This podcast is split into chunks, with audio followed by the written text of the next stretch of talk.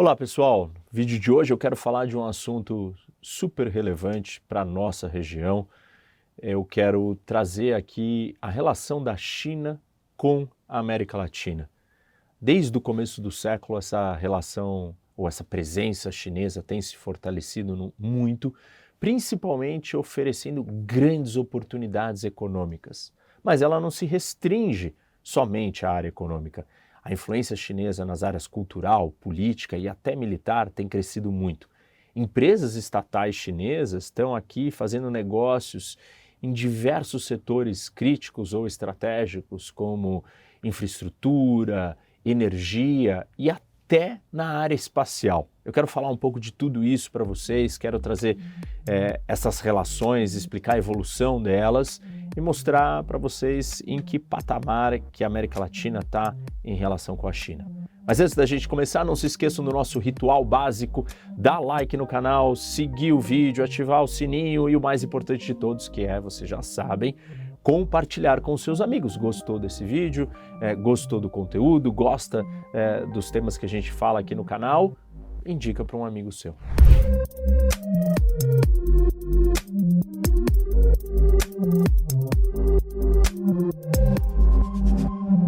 Pessoal, um intervalo aqui antes da gente continuar com o nosso vídeo. Eu quero lembrar vocês do nosso parceiro, a Insider, que tem essas camisetas incríveis que eu consigo usar em todas as situações e ocasiões é, para sair à noite, para treinar, para dormir, é, para você ir na praia e também com a versão manga comprida. Ó, essa minha aqui, ó, manga comprida. Aqui está o site, vocês podem ver é, a camiseta da Insider, como vocês já sabem, além de ser versátil, ela é bem básica e ela tem, ela não amassa, enfim, ela é muito funcional, muito útil, né? não sai de moda e ser básico, né? É isso, é muito legal e eu recomendo todos vocês que não conheçam, dá uma olhada. Esse é o site, entra lá e tem alguns descontos, alguns, algumas promoções e você pode usar o meu desconto, que é o ROC 12, ROC HOC 12. Então, dá uma olhada vocês vão gostar. Vamos continuar com o vídeo. Vamos lá. Para a gente entender e analisar mais a fundo a posição, os objetivos, as vontades da China na América Latina, nós precisamos, de alguma maneira, olhar para a postura da China em outros lugares e outras regiões. Então, eu vou trazer alguns exemplos aqui é, do que, que a China tem feito nos outros lugares que ela tem relações comerciais, políticas e assim por diante. O grande, talvez uma das grandes preocupações, né, do, hoje em dia dessa presença chinesa é até que ponto as relações com a China vão ficar contidas somente na área econômica do ganha-ganha. O Ocidente, os Estados Unidos e a América Latina têm que estar preocupado se a China não vai usar essa presença, essa relevância que ela tem para alcançar os seus objetivos geopolíticos e políticos. Porque se ela for, é, nós não necessariamente temos os mesmos objetivos, ou os objetivos chineses podem afetar os interesses das nações da América Latina. Eu quero começar falando brevemente sobre a história das relações entre a China e a América Latina. Isso começa no século XVI com a Rota de Manila, onde especiarias, porcelana e seda eram comercializadas com o México. Um pouco mais adiante, o que nós vamos ver por volta de 1840 é a chegada dos coolies, que é um termo usado para identificar trabalhadores braçais asiáticos que vinham da China e da Índia e vieram para a América Latina, principalmente para Cuba e para o Peru. Ali eles trabalhavam tanto nas plantações de cana quanto na mineração de prata. Já no século seguinte, as relações da região com a China, elas ficaram restritas basicamente à imigração. Então nós tivemos um fluxo de imigrantes chineses vindo para cá. Até porque a China estava consumida com as suas, suas grandes dificuldades domésticas. Então a relação se restringiu somente à questão da imigração. E aí, mais para frente ainda, a maioria é, dos países da América Latina, eles vão acabar reconhecendo a China comunista do Mao Tse-tung depois que o presidente americano Richard Nixon faz a famosa reaproximação com a China em 1972. Mas não foi até a China ingressar na OMC, Organização Mundial do Comércio, em 2001, que os países latino-americanos vão desenvolver ou começar a desenvolver laços mais profundos nas áreas é, econômicas, cultural, política e assim por diante. Além da questão econômica, que eu vou abordar mais a fundo daqui a pouco, hoje Brasil, Cuba, Venezuela, Peru, Paraguai são os países que têm a maior quantidade de população da diáspora chinesa vivendo em seus territórios. Vamos avançar então para eu começar a falar de economia. E a pergunta importante é: como que as relações econômicas entre a China e a América Latina evoluíram. Para vocês terem uma ideia, em 2001, o mercado chinês ele representava menos de 2% do total de todas as exportações da América Latina. E depois do, do constante e rápido crescimento chinês, com a necessidade é, de muitas matérias-primas, em 2020, esse número total das exportações da América Latina a China representa 26%. Na verdade, o comércio entre a China e a região, ele cresceu 26 vezes, de, do ano 2000 até 2020, pulando de 12 bilhões de dólares para 315 bilhões. Em 2021, esse valor chegou a 450 bilhões. E em 2022, ele permaneceu basicamente inalterado. E alguns analistas ou algumas previsões acreditam que esse número pode chegar a 700 bilhões até 2035. Hoje, a China é o maior parceiro comercial da América do Sul e o segundo maior da América Latina.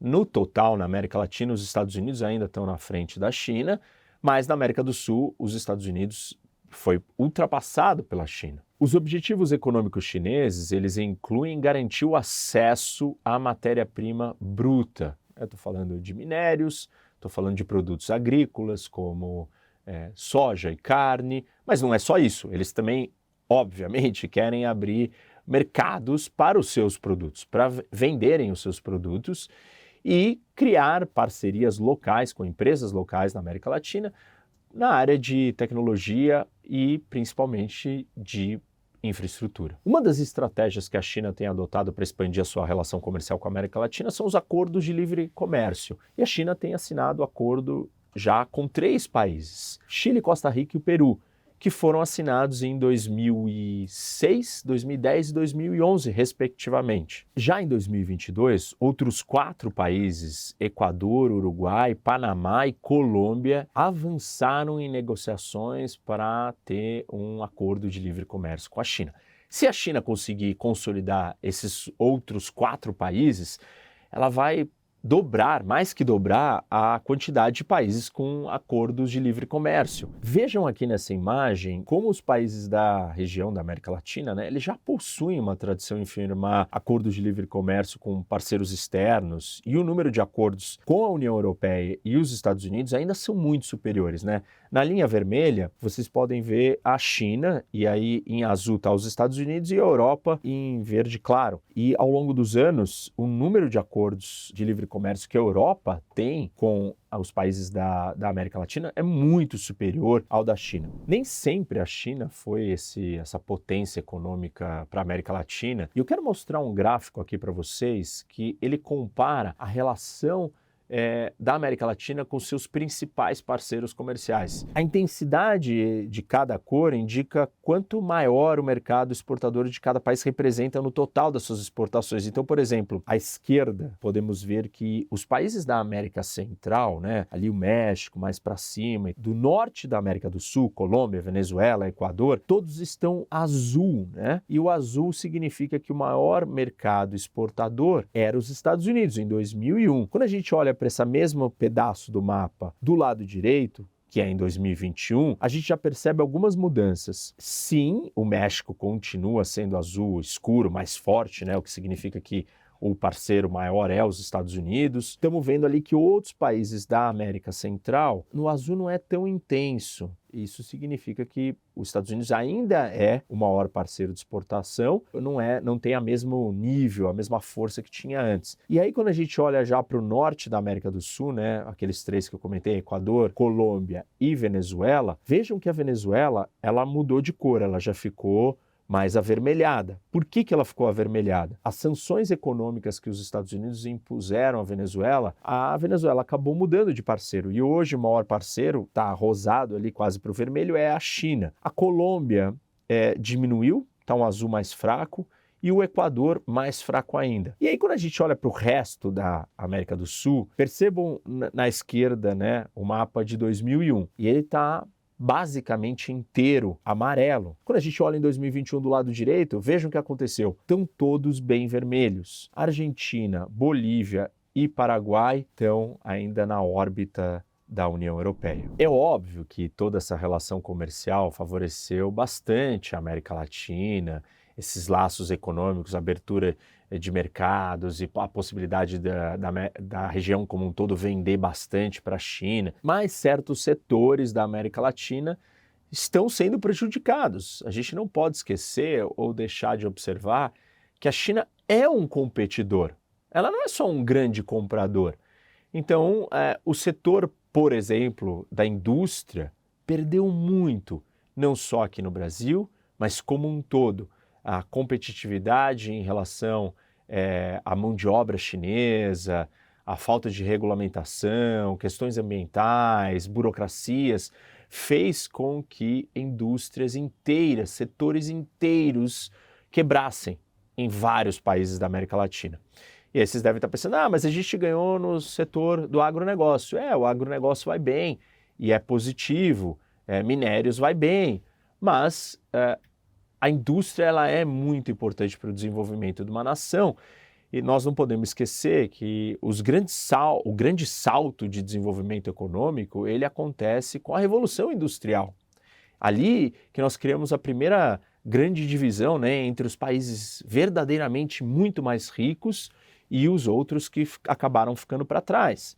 Além disso, a industrialização ela mexeu com vários outros elementos da nossa sociedade a ideia da urbanização, cidades com toda a riqueza que a cidade produz, né, com serviços também, não só a questão da indústria, é um produto da industrialização. Então, a urbanização veio junto é, com a industrialização. Foi também a industrialização que permitiu que certos países não ocidentais crescessem economicamente ou alcançassem níveis de riqueza eh, antes jamais vistos.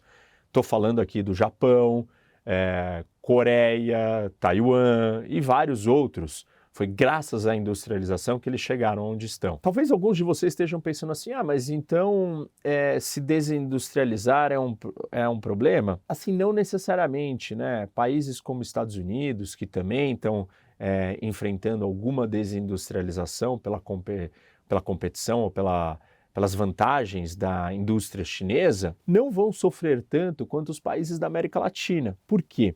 A desindustrialização prematura é que é o problema. Uma vez que Estados Unidos e Europa conseguiram é, alcançar um certo estágio de desenvolvimento econômico, abandonar a industrialização, né, ou o setor da indústria ser deixado de lado, para que eles possam dar um salto eventualmente para outros setores de serviços ou é, de tecnologia, você consegue compensar. Só que isso é muito mais grave muito mais sério no caso da América Latina, que essa industrialização ela, contra, ela acontece de uma forma prematura, porque nós não conseguimos alcançar o estágio e a solidez econômica para fazer essa transição é, de ter, perder algumas das nossas indústrias importantes. Então, isso é um problema para a América Latina e isso é um problema sério nas relações entre China e América Latina que não pode ser deixado de lado. Não são relações só positivas. Existem setores que perdem muito com a chegada da China. Um outro aspecto da relação econômica da região com a China é a questão financeira. A China é um grande financiador, né? tem bastante dinheiro e ela tem distribuído esse dinheiro pelo mundo. Não é distribuído de graça, gente. A China tem emprestado. A China é um grande credor. Se a gente olhar entre 2005 e 2022, a China emprestou para a América Latina mais de 143 bilhões de dólares. Isso coloca a China como o maior credor soberano da América Latina. O que, é um credor soberano? O país que mais dinheiro emprestou.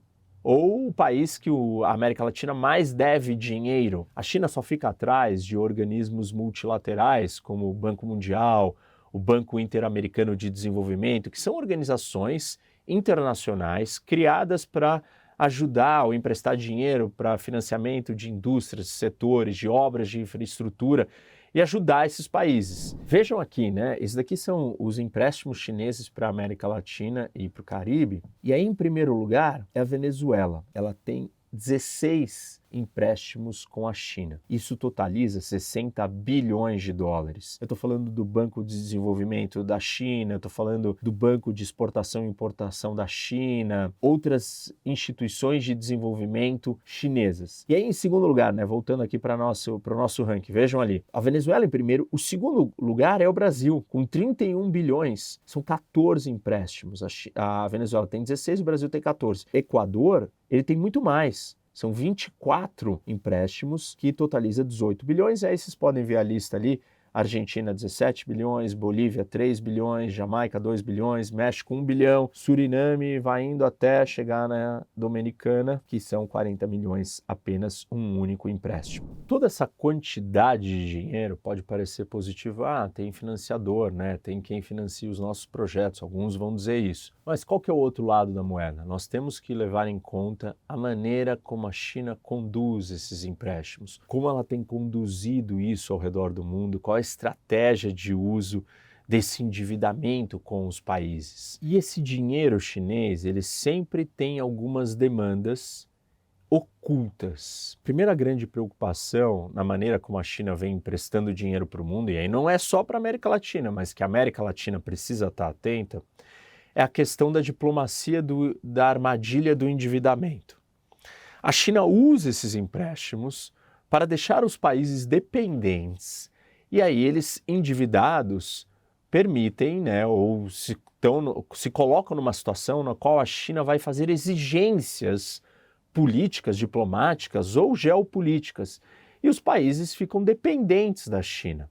Isso tem acontecido em assuntos relacionados com Taiwan, que é um tema de importância para a China, e está expressado também na maneira como esses contratos são feitos, porque existe um padrão, um padrão chinês de, é, desses empréstimos e da maneira como esses contratos são escritos e feitos. E o problema para a região e para democracias é que muitos desses contratos, ou a maioria deles, violam as regras democráticas, violam regras de transparência uma série de outras coisas. Uma das coisas que esses contratos permitem é que a China possa tomar posse de ativos estratégicos dos países devedores.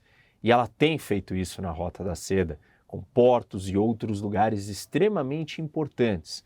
Então, é, esse é um tema muito sensível e que a América Latina precisa estar preocupada. Tem um estudo do FMI, o Fundo Monetário Internacional, que mostra que de 2013 a 2016, a participação da dívida chinesa em países altamente endividados pulou de 6% para 11%.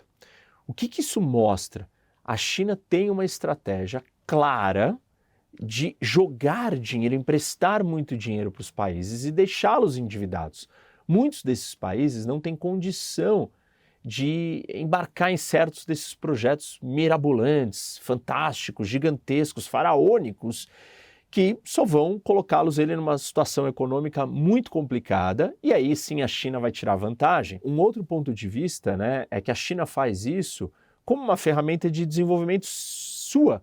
Então ela coloca o dinheiro, ela precisa gastar esse dinheiro e ela vai gastar com os outros países tirando ou ganhando ou se posicionando para ter ganhos estratégicos. Como que a gente sabe que esse é o objetivo real por trás das coisas, né, ou por trás desses empréstimos? Primeiro assim, do ponto de vista econômico, a viabilidade deles de sustentabilidade e de fazer sentido para o país, dificilmente todos eles se encaixam ou param de pé. Isso significa então que se a China está caminhando, mesmo imaginando ou sabendo ou analisando que esses projetos não são viáveis economicamente, por que ela faz? Porque ela vai ter um outro ganho, um ganho oculto, um ganho que está mascarado e amarrado nessas vantagens estratégicas, vantagens políticas e concessões que ela vai exigir do país, uma vez que ele não consiga arcar com os pagamentos desses empréstimos. Então, vamos olhar para as características desses contratos, porque vocês vão entender exatamente como que tudo isso está sendo construído, parte de um, de um plano mesmo, de uma estratégia é, de influência, de poder, de até conquista de lugares, territórios fundamentais e de extrema relevância geopolítica. Primeira parte preocupante desses contratos chineses é a cláusula de confidencialidade. Todos esses contratos são secretos. Ninguém sabe exatamente o que está escrito ali dentro. E eles têm que ser assim, são assinados para ser desse jeito. Óbvio que com a quantidade de países cada vez mais assinando contratos assim com a China, e aí nós tivemos a pandemia, endividamento, inflação, a preocupação sobre a natureza desses contratos passou a ser uma questão de interesse público global. Muitos desses contratos foram revelados com vazamentos, como o vazamento do Panama Papers. Não sei se vocês já ouviram falar disso, mas documentos que vazaram e estavam ali alguns desses contratos chineses com governos de vários lugares do mundo. Tem uma think tank que fez uma análise, um estudo de 100 contratos chineses com 24 países do mundo e comparou esses contratos chineses com 142 contratos de, de outros países, de outros lugares, de 28 entidades. Que entidades? Entidades multilaterais, é, acordos bilaterais ou bancos comerciais. Então comparou esses 100 contratos chineses em 20 e poucos países com 142 contratos feitos por outras entidades no mundo todo. E analisou e descobriu três padrões fundamentais que permitem e que destoam de todos os modelos de contratos que são feitos entre os países é, no empréstimo de dinheiro. O primeiro deles, a questão da confidencialidade. O segundo, a prioridade do credor. E o terceiro, cláusulas de cancelamento, anulação ou aceleração. Na verdade, a gente pode chamar esse terceiro de cláusulas políticas. Vou falar de cada um deles no detalhe. O primeiro deles, então, é a confidencialidade. E qual é o problema disso? Imagina que você está numa democracia e você assinou um contrato, né? o Estado, o governo assinou um contrato com um banco da China, ou seja, com o governo chinês. E você não pode mostrar, abrir as cláusulas, os detalhes e falar desse contrato. Isso é absolutamente antidemocrático. Sem transparência, não tem como a população olhar, não tem como a população fiscalizar, não tem como é, ninguém saber o que está acontecendo. Óbvio que isso favorece a corrupção e muito. Primeiro problema. O segundo é que impede que outros bancos, outras é, entidades comerciais que estejam é, buscando entender qual é a situação financeira real daquele, daquele país ou daqueles, daquele projeto que tem um empréstimo, não vai saber, porque ele não sabe que existe aquele, aquele contrato e ninguém tem essa informação. Nós temos exemplos assim no, do Equador, empréstimos do Equador com a China, e aí, dos 16 contratos, três deles vazaram pelos Panama, Panama Papers, e por isso que ficou sabendo como que esses contratos funcionavam, que eles eram muito sigilosos. No caso do Equador, eram contratos extremamente complicados, que criavam é, pagamento em petróleo, obrigação de entregar petróleo, enfim, uma série de misturas e coisas é, bastante é, no mínimo, estranhas. A segunda cláusula padrão que tem em todos é a prioridade de pagamento para os chineses, para o governo chinês. Como que funciona isso? É, se o projeto, o país, tiver algum problema financeiro, o primeiro a receber tem que ser os chineses. E, assim, isso viola práticas de mercado e viola também a questão é, democrática. Existe um, um acordo é, entre 22 países desenvolvidos que chama Clube de Paris. E nesse acordo, os países se comprometem a aliviar o pagamento de dívidas quando um país sofre é, uma, uma recessão, uma crise econômica, ou postergar esses pagamentos caso o país mostre que ele está fazendo é, reformas estruturais, de macroeconomia e que lá na frente ele vai ter condições de pagar. Para o quê? Não sobrecarregar o país. Não é isso que a China pratica. Ao contrário, ela garante o dela e fala que o dela tem que ser pago em primeiro lugar. E não está preocupada se o país passou por uma crise, se ele está muito endividado ou se ele não tinha nem condições, em primeiro lugar, de ter pego aquele empréstimo. E a terceira cláusula que está presente em todos é aquela do cancelamento, aceleração, que na verdade é uma cláusula política, de violação política. O que, que eu quero dizer com isso? A China se dá o direito de encerrar o contrato e demandar o pagamento total caso o país viole algum dos seus interesses ou faça alguma coisa que ela não quer.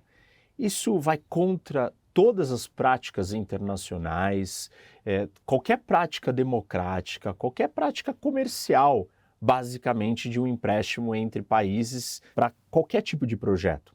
Como que ela faz isso? Ela usa e obriga que os países peguem e abram uma conta num banco que ela escolha e que esse dinheiro fique ali naquele banco e que o dinheiro do projeto vai sendo colocado só naquele banco e a qualquer momento ela vai poder congelar a conta e recuperar uma parte do dinheiro, pelo menos que não foi gasta. É, então, essas exigências elas vão na contramão. E a China tem mostrado é, que ela faz isso, né? É, não com, só com os contratos, situações muito mais simples.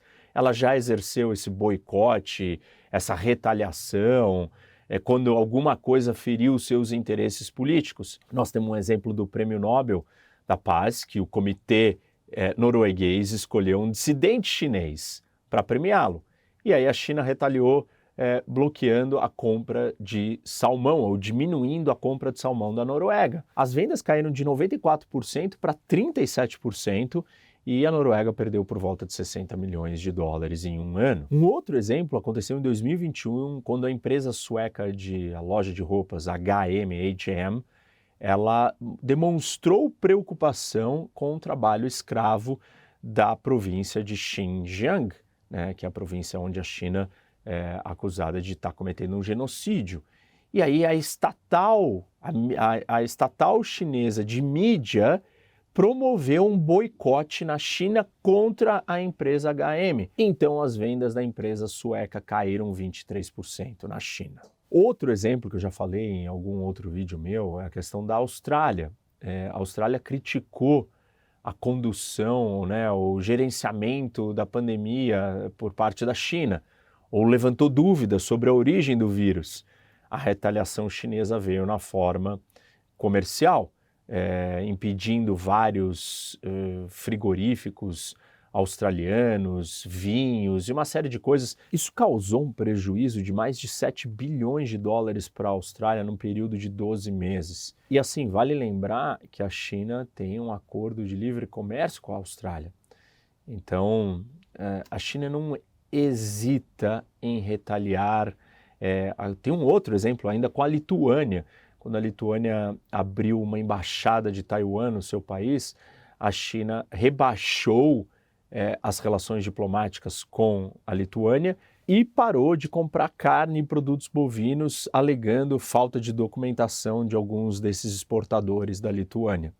Ou seja, a China está pronta para usar a sua economia, os seus empréstimos, a sua influência é, em, numa área para os seus objetivos políticos. O que na verdade não, não é nenhuma novidade ou não é nenhuma surpresa, né? Porque, assim, quando a gente fala de relações comerciais entre é, bancos privados ou empresas privadas e um país, você não tem necessariamente os objetivos políticos, você tem o quê? Objetivos econômicos. E o objetivo econômico é o lucro, é o resultado, é o ganho. Se você entrou num projeto, se você entrou numa relação comercial é porque você vislumbrava um ganho. As relações que a China entra são relações políticas, porque a economia chinesa é comandada pela política chinesa. Fazer negócios com empresas de alguns países não é a mesma coisa que fazer negócios com empresas chinesas porque as empresas chinesas são controladas pelo governo chinês.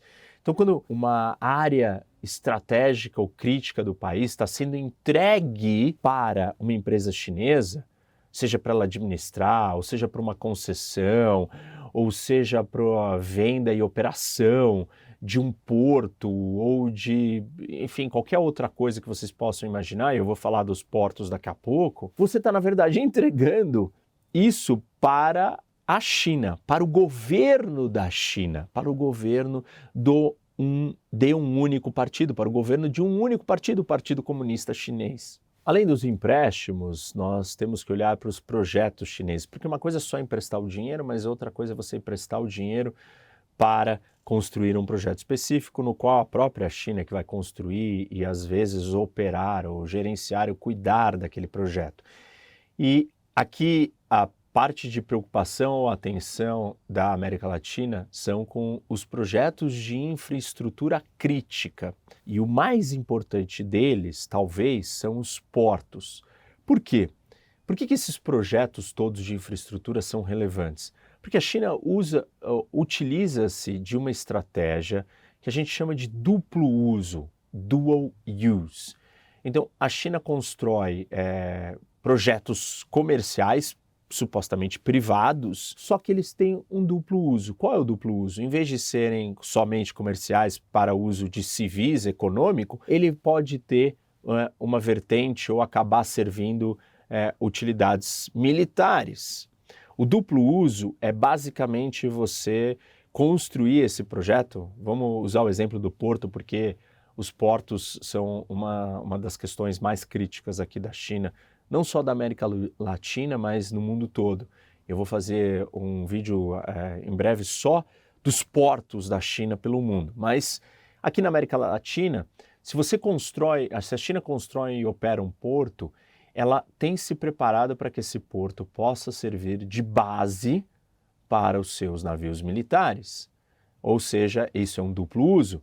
Não é um porto com uma vocação comercial, é um porto para ser usado futuramente numa situação onde ela pode extrair concessões do tipo: você não pagou a minha dívida, então agora aquele porto comercial que eu tinha construído e eu estava operando vai ser meu. E aí o que ela vai fazer? Vai usar esse porto também com fins militares. Vamos dar uma olhada aqui nesse mapa que tem os projetos de infraestrutura mais importantes e críticos da China na região eu estou colocando aqui portos, centros de distribuição, né, de acesso ao mar e os espaciais, a indústria espacial. Eu vou falar disso daqui a pouco, é, no detalhe vou mostrar cada uma delas, mas aqui no mapa geral a gente já pode ver. Dá uma olhada quando a gente olha lá em cima, né? Tem alguns portos, todos no México ali, são quatro portos importantes: Veracruz, Ensenada, Manzanilla, Lázaro Cardenhas. Aí depois nós temos os portos é, de Balboa, Cristóbal, tem Porto de Freeport, tem Santiago de Cuba, aí aqui no Peru descendo podem ver ali o Xangai. Todas as outras demarcações em vermelho são estações terrestres de satélite. Isso faz parte de toda a presença espacial da China na América Latina. E veja como ela é grande, né? principalmente na América do Sul. Está restrita à América do Sul, na verdade. Tem posições na Venezuela, na Bolívia, na Argentina, no Chile e até no Brasil. E aqui no Brasil, o porto de Paranaguá, o resto tudo são essas estações de satélite. E lá embaixo, na Patagônia, na Terra do Fogo, nós temos um centro logístico polar da Antártica que a China está construindo junto com a Argentina. De acordo com o Comando Militar do Sul dos Estados Unidos, né, o Southern Command, é, a China tem 40 projetos de portos na América Latina e em alguns lugares muito estratégicos e críticos. Principal deles aqui para os Estados Unidos, de preocupação para os Estados Unidos, é no Canal do Panamá. A China tem do, operando dois portos nos dois lados do canal e na entrada e na saída. E se esses portos têm essa característica de duplo uso que eu falei, em algum momento é, esses funcionários, essa carga, tudo isso pode se transformar e virar é, um porto com utilidades militares, ou ele pode servir para fechar o Canal do Panamá.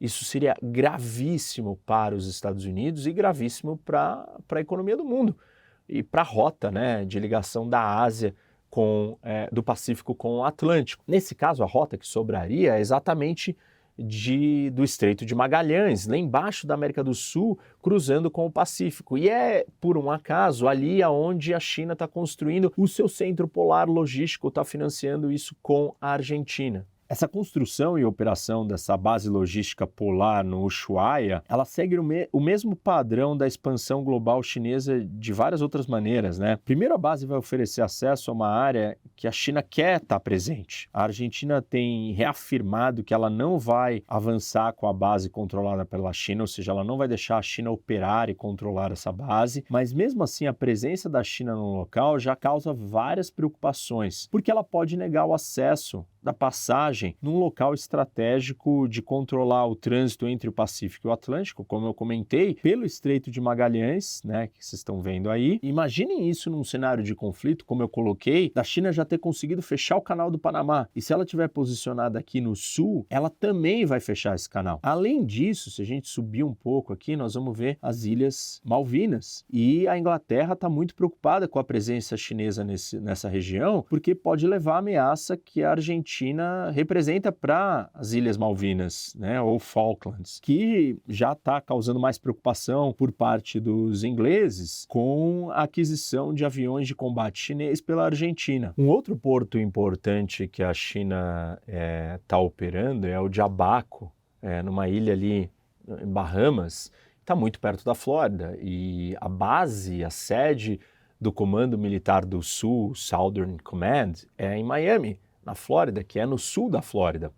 Além disso, recentemente a gente teve informações de que é, a agência de inteligência americana descobriu um acordo secreto entre a China e Cuba para a construção de instalações eletrônicas de espionagem e escuta em Cuba. Ou seja, a China vai colocar é, equipamentos de, de comunicação para interceptar as comunicações americanas e também é, do Comando do Sul, né, do Comando Militar do Sul, que está sediado ali no sul da Flórida. Cuba está muito perto, volta de 160 quilômetros, 150 quilômetros da costa americana, da Flórida. Então, todos esses movimentos são importantes para a China, mas preocupantes para a América Latina, para os Estados Unidos, para o Ocidente como um todo. Eu quero contar para vocês dois outros exemplos que não tem nada a ver com a América Latina, mas que mostram bem esse padrão de como a China usa a operação desses portos para o seu duplo uso, né, ou para é, para fins militares. E um deles é com Emirados Árabes e o outro é com a Guiné Equatorial país na África. Então, um no Oriente Médio e um na África. Na, na questão do Oriente Médio, tem um porto de Califa, a 80 quilômetros de Abu Dhabi, que a China opera um terminal. E em 2022, o jornal Wall Street, Wall Street Journal, ele vazou, ele teve acesso a um relatório da CIA que descobriu que, está, que a China estava é, escavando um grande, fazendo uma grande obra de escavação no porto que supostamente era para abrigar é, navios militares para poder receber nesse porto, né, nesse terminal, navios militares chineses. O governo dos Emirados não sabia da obra, não tinha conhecimento, não entendeu para que, que era aquilo, ficou chocado e ficou surpreso. Então, isso é um pouco é, da maneira como a China vai se preparando para usar essa infraestrutura estratégica ou crítica para os seus interesses geopolíticos. Foi o mesmo jornal que em 2021 reportou que a China tinha planos, que teve acesso a um relatório de inteligência, que a China tinha planos de estabelecer uma base naval militar no Atlântico, no Golfo de Guiné, no país de Guiné Equatorial, onde duas estatais chinesas tinham construído e estavam operando um porto. Esses dois episódios eles trazem um padrão que, na verdade, ao invés da China é, abertamente, explicitamente ter ou buscar bases militares pelo mundo, porque os Estados Unidos têm várias bases, ingleses também, mas essas bases são conhecidas. A China não. Ela esconde e mascara isso numa relação comercial. Porque, obviamente, que se você vai ter uma base militar em outro lugar, o país tem que, tem que aceitar. Então, o Japão, a Coreia, eles aceitam que os americanos estejam ali. No caso do, do exemplo que eu dei para vocês dos Emirados Árabes, o país, quando descobriu, mandou a China parar a obra e falou: eu não tinha conhecimento que eles queriam fazer isso. E ficaram surpresos.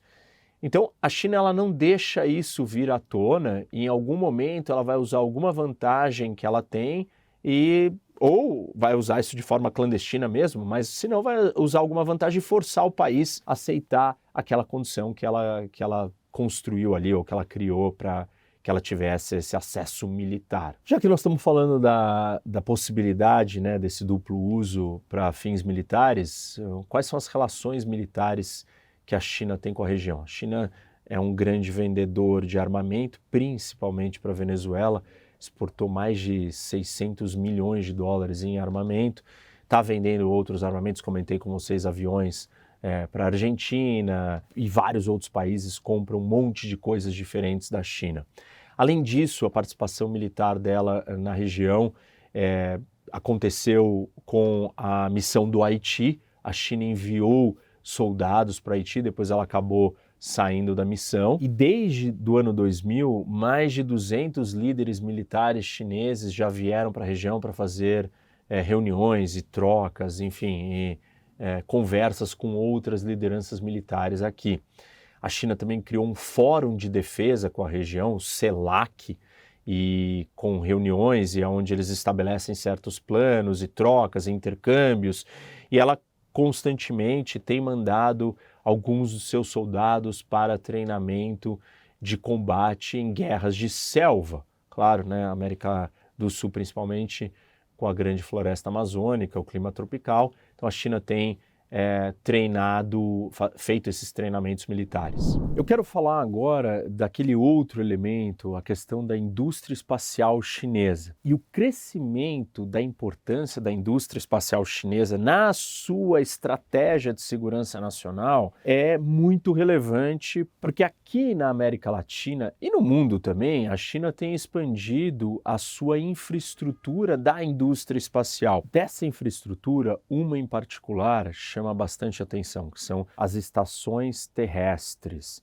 E elas são responsáveis pelo gerenciamento de telemetria, rastreio e comando de comunicações e monitoramento de satélites e de veículos espaciais. Ou seja, essas estações terrestres, elas monitoram muitos satélites e outros objetos em órbita. Né? Essa capacidade é conhecida como conhecimento situacional espacial que é fundamental para você ter uma vantagem ou num confronto espacial ou em qualquer tipo de confronto onde a informação e a infraestrutura espacial está presente. Então, é, coordenação de ataques aéreos e coisas do tipo usa uma infraestrutura espacial só que para você ter um controle e um monitoramento dessa situação espacial, você precisa ter essas estações terrestres. Muitas das estações terrestres da China estão localizadas justamente na América do Sul.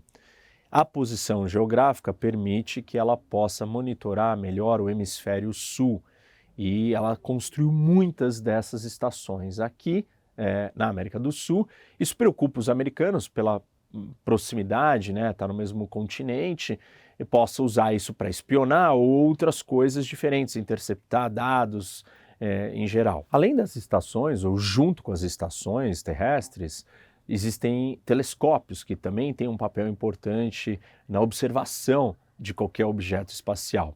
As estações terrestres, às vezes, elas podem ser substituídas por navios então, em vez de ele ser terrestre, ser uma estação terrestre, é uma estação naval, que é um navio que fica se movimentando e aí tem a facilidade dele ser móvel. Mas aqui na América do Sul, nós temos apenas as estações terrestres.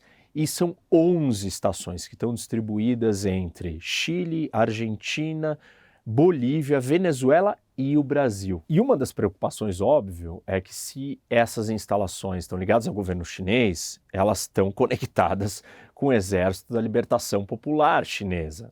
E claro que então nós estamos falando de algo sensivelmente militar. A área espacial, ela, ela tem operações civis, mas ela é uma área dominada em grande medida, principalmente países que não privatizaram esse setor, como a China, pelo governo. Então, o governo chinês tem 11 bases, estações terrestres espaciais na América do Sul. Então vamos lá, a primeira delas é a Estação Espacial de Lejano e ela está localizada aqui é, no centro para o sul da Argentina, né, perto da fronteira com o Chile, e ela trouxe muita controvérsia em 2012 quando esse, essa área grande foi concedida para a China estabeleceu, construir essa estação, essa estação terrestre. E a estação ocupa um, um território enorme, né? Aqui deixa eu mostrar para vocês. É, tá vendo aqui? Esse é o pedaço, né? É, da estação. Vou dar um zoom mais. Vejam, é, a cerca aqui só do espaço do que está construído, o que, que ela tem. E aqui ela tem uma antena, na verdade são duas, uma menor. Aqui dá para vocês verem melhor. Então são duas antenas e é, essa base de operação é, de satélites. Um detalhe importante do contrato entre a Argentina e a China é que ele diz explicitamente que a Argentina não pode interromper ou interferir em, na operação da estação.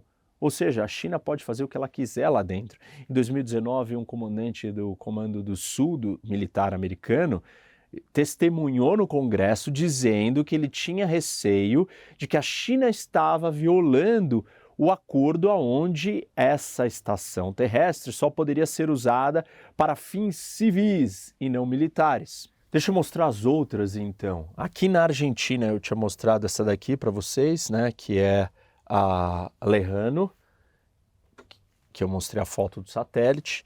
Aí tem essa outra aqui que é o Rio Galegos, que é uma estação terrestre colocada aqui bem no sul para monitorar o Polo Sul para monitorar essa região ao sul do planeta. A ideia é construir de quatro a seis antenas. É um acordo da China com a Argentina de novo. É uma joint venture entre uma empresa chinesa e uma empresa argentina. Além disso, a gente tem um outro aqui, né? Falei para vocês desses dois. Aí tem mais dois aqui. Deixa eu dar um zoom mais de perto. É, o primeiro deles é uma parceria também com a Universidade de San José, e aí é pra, no, com o observatório é, na Argentina e San Juan, e aqui do lado é um outro, uma continuidade também, essa parceria entre uma joint venture entre a China e o observatório, a Universidade é, de São José. Argentina é isso, agora eu quero mostrar o Chile aqui para vocês, e essa daqui próxima de Santiago é uma estação ela foi construída pelos chineses e aí ela foi vendida para uma empresa privada sueca que opera esse tipo de instalação e presta serviços para outras agências espaciais, como a NASA ou a Agência Espacial Europeia. Em 2010, depois que a China tinha construído, vendeu para ela em 2008, em 2010 a China assinou um contrato com essa empresa sueca para usar né, é, a, a instalação aqui no Chile. Só que a empresa sueca descobriu que a China estava violando os termos do acordo em outras instalações, numa instalação sua na Suécia, onde a, a, essa empresa tinha uma outra base dessas, e a China estava usando isso para fins militares e de espionagem. E com isso, então, a empresa sueca ficou preocupada e decidiu que não vai renovar esses contratos com é, a China não só aqui no Chile, mas em outros lugares. Ainda aqui no Chile, nós temos uma outra instalação, essa não se sabe exato a localização, e ela é um produto da empresa chinesa Huawei com a Academia de Ciências Chinesa. E ela é um centro de armazenamento de dados e análise de dados espaciais e está operada aqui é, perto, né, no deserto do Atacama, mas em um lugar específico que ninguém sabe exatamente onde é. Saindo então do Chile, vamos para a Bolívia. E na Bolívia são duas estações terrestres, uma em La Paz, é a Estação Terrestre de La Paz, e a outra é em Santa Cruz. Essas duas estações da Bolívia elas se comunicam com o satélite específico, o TK-SAT-1, e são chinesas também. Aqui nós temos a Venezuela, e a Venezuela em 2005 procurou a China para lançar o seu primeiro satélite, para entrar dentro da indústria espacial, e a China tem ajudado. Com essas questões de exposição e preocupação, a China está tá tendo mais problemas, mas a Venezuela não, né? Porque a Venezuela é uma ditadura, os chineses têm apoiado muito, vendido muitas armas, então a Venezuela se mostrou um lugar propício também para essas bases espaciais aqui. E aí nós temos a de Lupa, né, que é uma segunda estação é, terrestre de satélites, que é um backup, é uma segunda opção caso aconteça alguma com a, a principal, que é essa El Sombrero. Ela está colocada dentro de uma base militar aérea na Venezuela. Vou mostrar aqui para vocês uma foto dela de satélite. Essa é a foto de satélite, aqui é a base aérea, vocês estão vendo, e nesse pedaço aqui do canto é que está a estação terrestre espacial chinesa. Ela está dentro da área toda da base militar, da base aérea. Aqui nós temos um recorte maior, dá para ver, acho que aqui eu consigo, ó, pra vocês verem mais de perto. Aqui no Brasil a gente tem também uma estação, é a Tucano, ela é o produto de uma joint venture, uma associação entre uma startup brasileira é, que chama Ayla Nanosatélites com a empresa aeroespacial chinesa. Então, o Brasil também está no radar da indústria.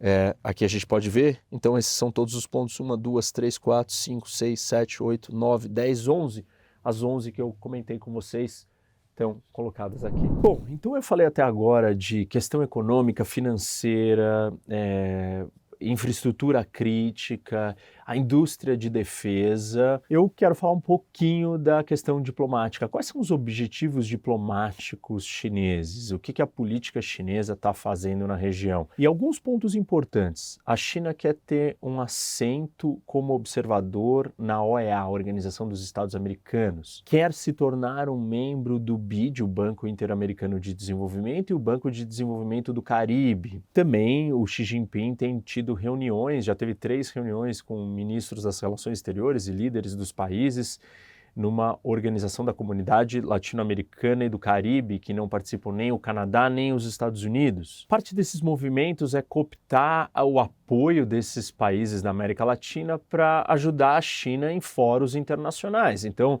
Organização Mundial da Saúde, Organização Mundial do Comércio, que esses países votem com a China, estejam com a China, ajudem a China. Uma das investidas diplomáticas chinesas aconteceu durante o Covid. A China é, enviou bastante é, equipamentos e vacinas também, vendeu muitas vacinas para vários países da América Latina, o Brasil incluído, foram mais de 400 milhões de doses para todos os países da América Latina e criou parcerias com muitos deles para o desenvolvimento da vacina chinesa.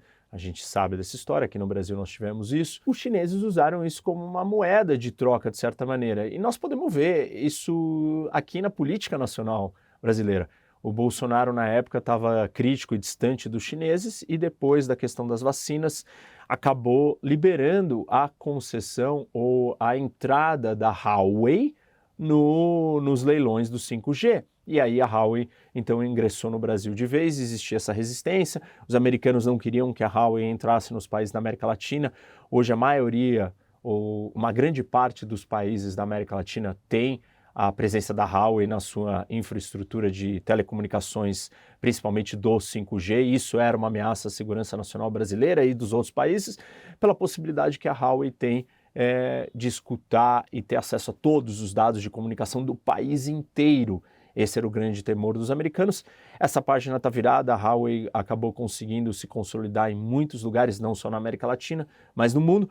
Mas isso aconteceu justamente na hora do Covid, então foi uma ferramenta diplomática que é, fez avançar objetivos políticos ou militares estratégicos da China. Um outro objetivo da diplomacia chinesa é a expansão, e não só diplomático ou político, mas econômico também, a expansão da nova Rota da Seda, Belt and Road Initiative. Eu tenho um vídeo aqui no canal só sobre a nova Rota da Seda, assistam, é muito interessante, é uma peça geopolítica muito importante é, desse xadrez do mundo a China é, quer atrair os países da América do Sul, da América Latina. Já temos 21 países latino-americanos participando da Rota da Seda. Olha que coisa, no mínimo, incomum e estranha, né? A Rota da Seda é uma rota terrestre é, da, que a China se conecta por terra com o resto da Ásia Central ou da Eurásia e ela veio parar até a América do Sul, segue os mesmos modelos de financiamento de obras de infraestrutura, como eu já citei aqui para vocês no vídeo de hoje,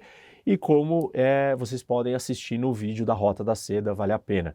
Alguns poucos países não ingressaram na Rota da Seda, o Brasil é um deles, e alguns outros também, mas é, um dos objetivos diplomáticos da China é expandir a Rota da Seda e convidar mais países. Recentemente, quando o Xi Jinping teve com Lula, ele buscou convencer o Lula a ingressar, ou o Brasil a ingressar na Rota da Seda. Um outro objetivo diplomático ou político da China é isolar Taiwan. Do total de 14 países do mundo que reconhecem Taiwan, oito estão na América Latina. E 25 da América Latina não reconhecem Taiwan, reconhecem a China. O que, que os chineses têm feito? Eles têm usado os empréstimos, o, o dinheiro, os projetos, a relação econômica para forçar certos países a abandonarem a sua posição é, em relação a Taiwan. E nos últimos cinco anos, nós tivemos Nicarágua, El Salvador, República Dominicana e o Panamá mudando de posição, todos reconhecendo a China ou dificultando as relações, se afastando de Taiwan. Esse é um dos grandes objetivos chineses. Muita gente tem dito que essa influência da China sobre a América Latina pode diminuir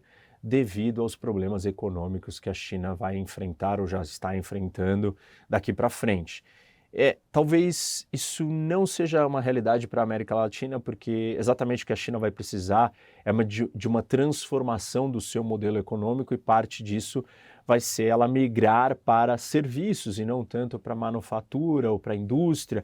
E alguns dos serviços que ela já tem uma vantagem, eles se encaixam muito bem com as necessidades, tanto privadas quanto públicas da América Latina, que são questões de telecomunicações, infraestrutura ou até serviços de banco. É, então, a América Latina tem uma necessidade, a, a situação econômica não vai bem, ela tem uma necessidade de mais dinheiro.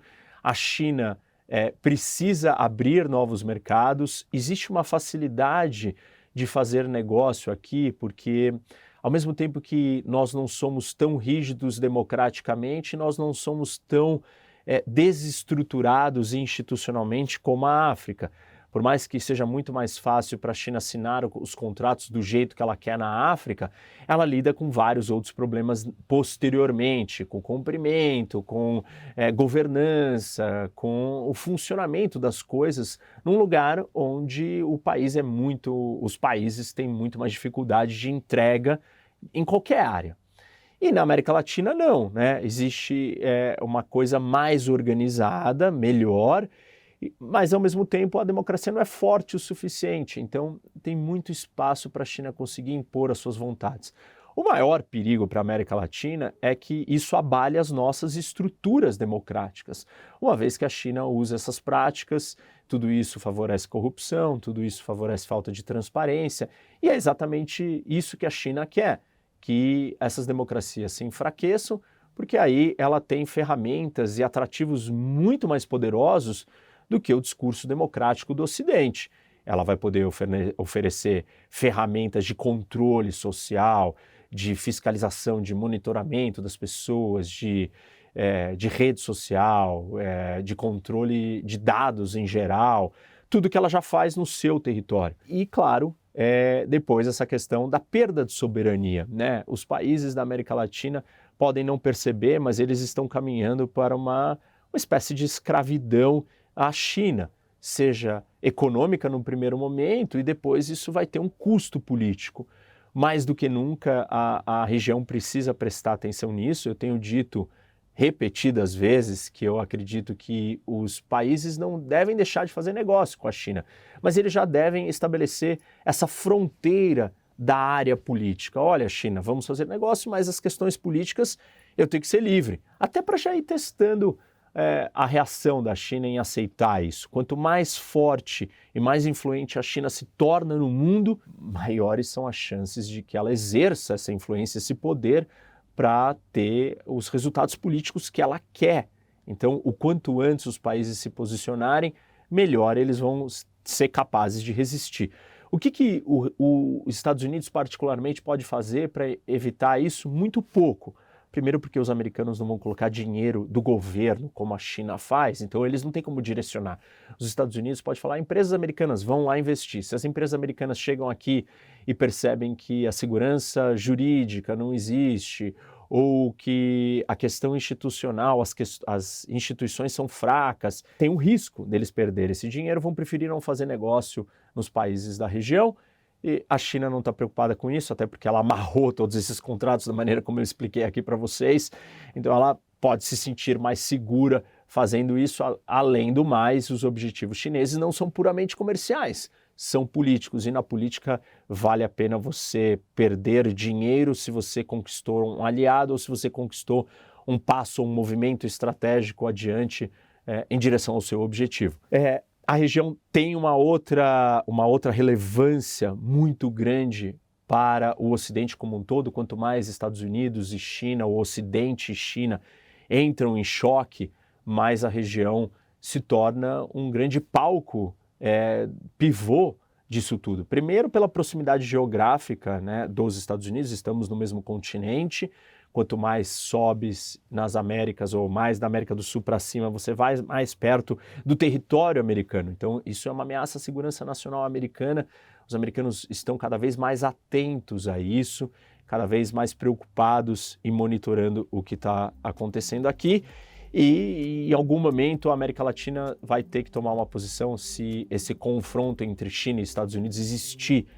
A pergunta vai ser: é, a América Latina vai poder tomar uma posição que seja contrária às vontades da China, dado a dependência e toda essa relação que eu escrevi e contei aqui para vocês nesse vídeo?